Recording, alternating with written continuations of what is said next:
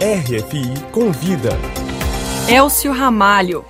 Uma série televisiva que vai estrear em breve em canal aberto vai mostrar ao público brasileiro a história de Araci de Carvalho, tema de uma ampla pesquisa da historiadora Mônica Raíza Spum. Ela é do Centro de Pesquisas do Brasil Colonial e Contemporâneo, da, Escola, da Escola de Estudos Avançados em Ciências Sociais de Paris e a nossa entrevistada de hoje do RFI Convida. Muito obrigado pela sua participação. Mais uma vez, bem-vinda à Rádio França Internacional. Mônica. Obrigada. Mônica, a sua pesquisa acadêmica resultou neste livro aqui.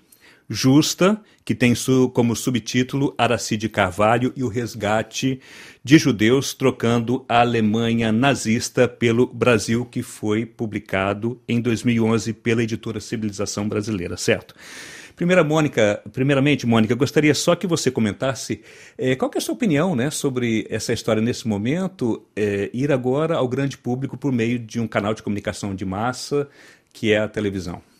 Ah, eu acho que é extremamente importante, né? Porque a história, mal ou bem, é, é pouco conhecida e acho que é, o Brasil, mas não só o Brasil, a gente carece também de é, personagens é, com quem a gente possa se identificar coletivamente, né? Então, por um lado, é importante porque vai é, dar a conhecer essa história que é pouco conhecida num país que é, tem poucos leitores, né? Mesmo que o livro tenha vendido bem, circulado bem, ele já está na segunda edição, enfim, não, é, é uma dimensão incomparável com o que pode atingir uma, uma, um programa de televisão no Brasil. E, por outro lado, também ele traz esse elemento de identificação no momento em que o Brasil está polarizado, está em crise, está passando um momento tão difícil. É um personagem do bem, né? É um personagem com o qual a gente gosta e, e, e pode se identificar. É, é, pelo lado bom, pelo lado humanitário, pelo lado humano, né? É um personagem é, importante de uma brasileira que fez bem, né? E por que você decidiu mergulhar na história de Aracide Carvalho e como você definiria o papel dela? É, na história né, para o país. É, eu descobri é, essa personagem assim preparando cursos, na verdade, sobre imigração e é, assim en passant, é, é, me deparei com uma, com uma referência ao fato de que ela tinha salvado judeus durante a guerra. E aí fui me aprofundar, e ela efetivamente era uma brasileira que trabalhava no consulado brasileiro de Hamburgo ela era uma, uma funcionária de baixo escalão, ela não era uma diplomata de carreira, mas ela cuidava do serviço de passaportes, de vistos.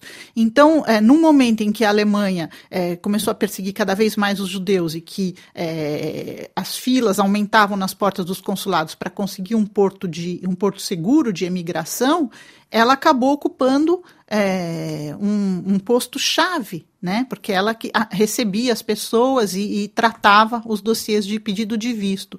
Então, me pareceu interessante porque em torno da Araci se desenhava uma configuração desses refugiados que ela ajudou.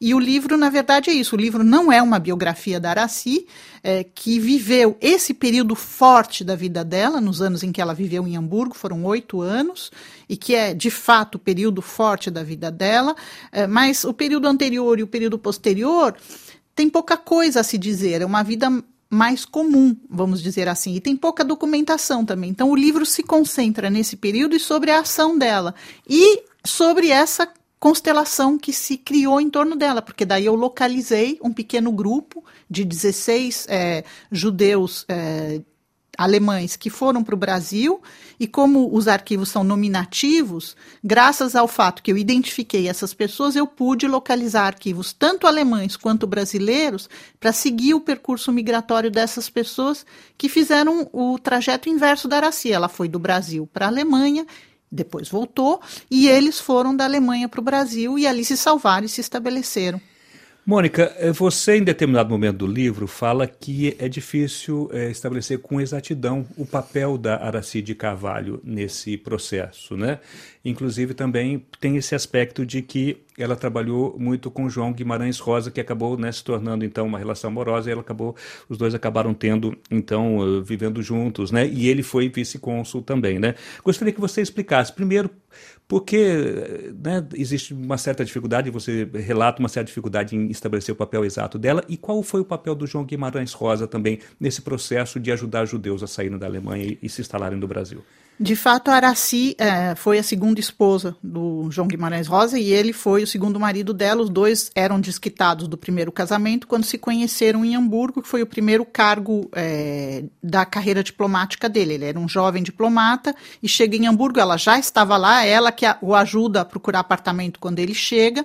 É, e eles se conhecem então em Hamburgo e logo, logo depois que se conhecem começa uma relação amorosa. É, ainda não são casados. Em Hamburgo eles não vão morar juntos.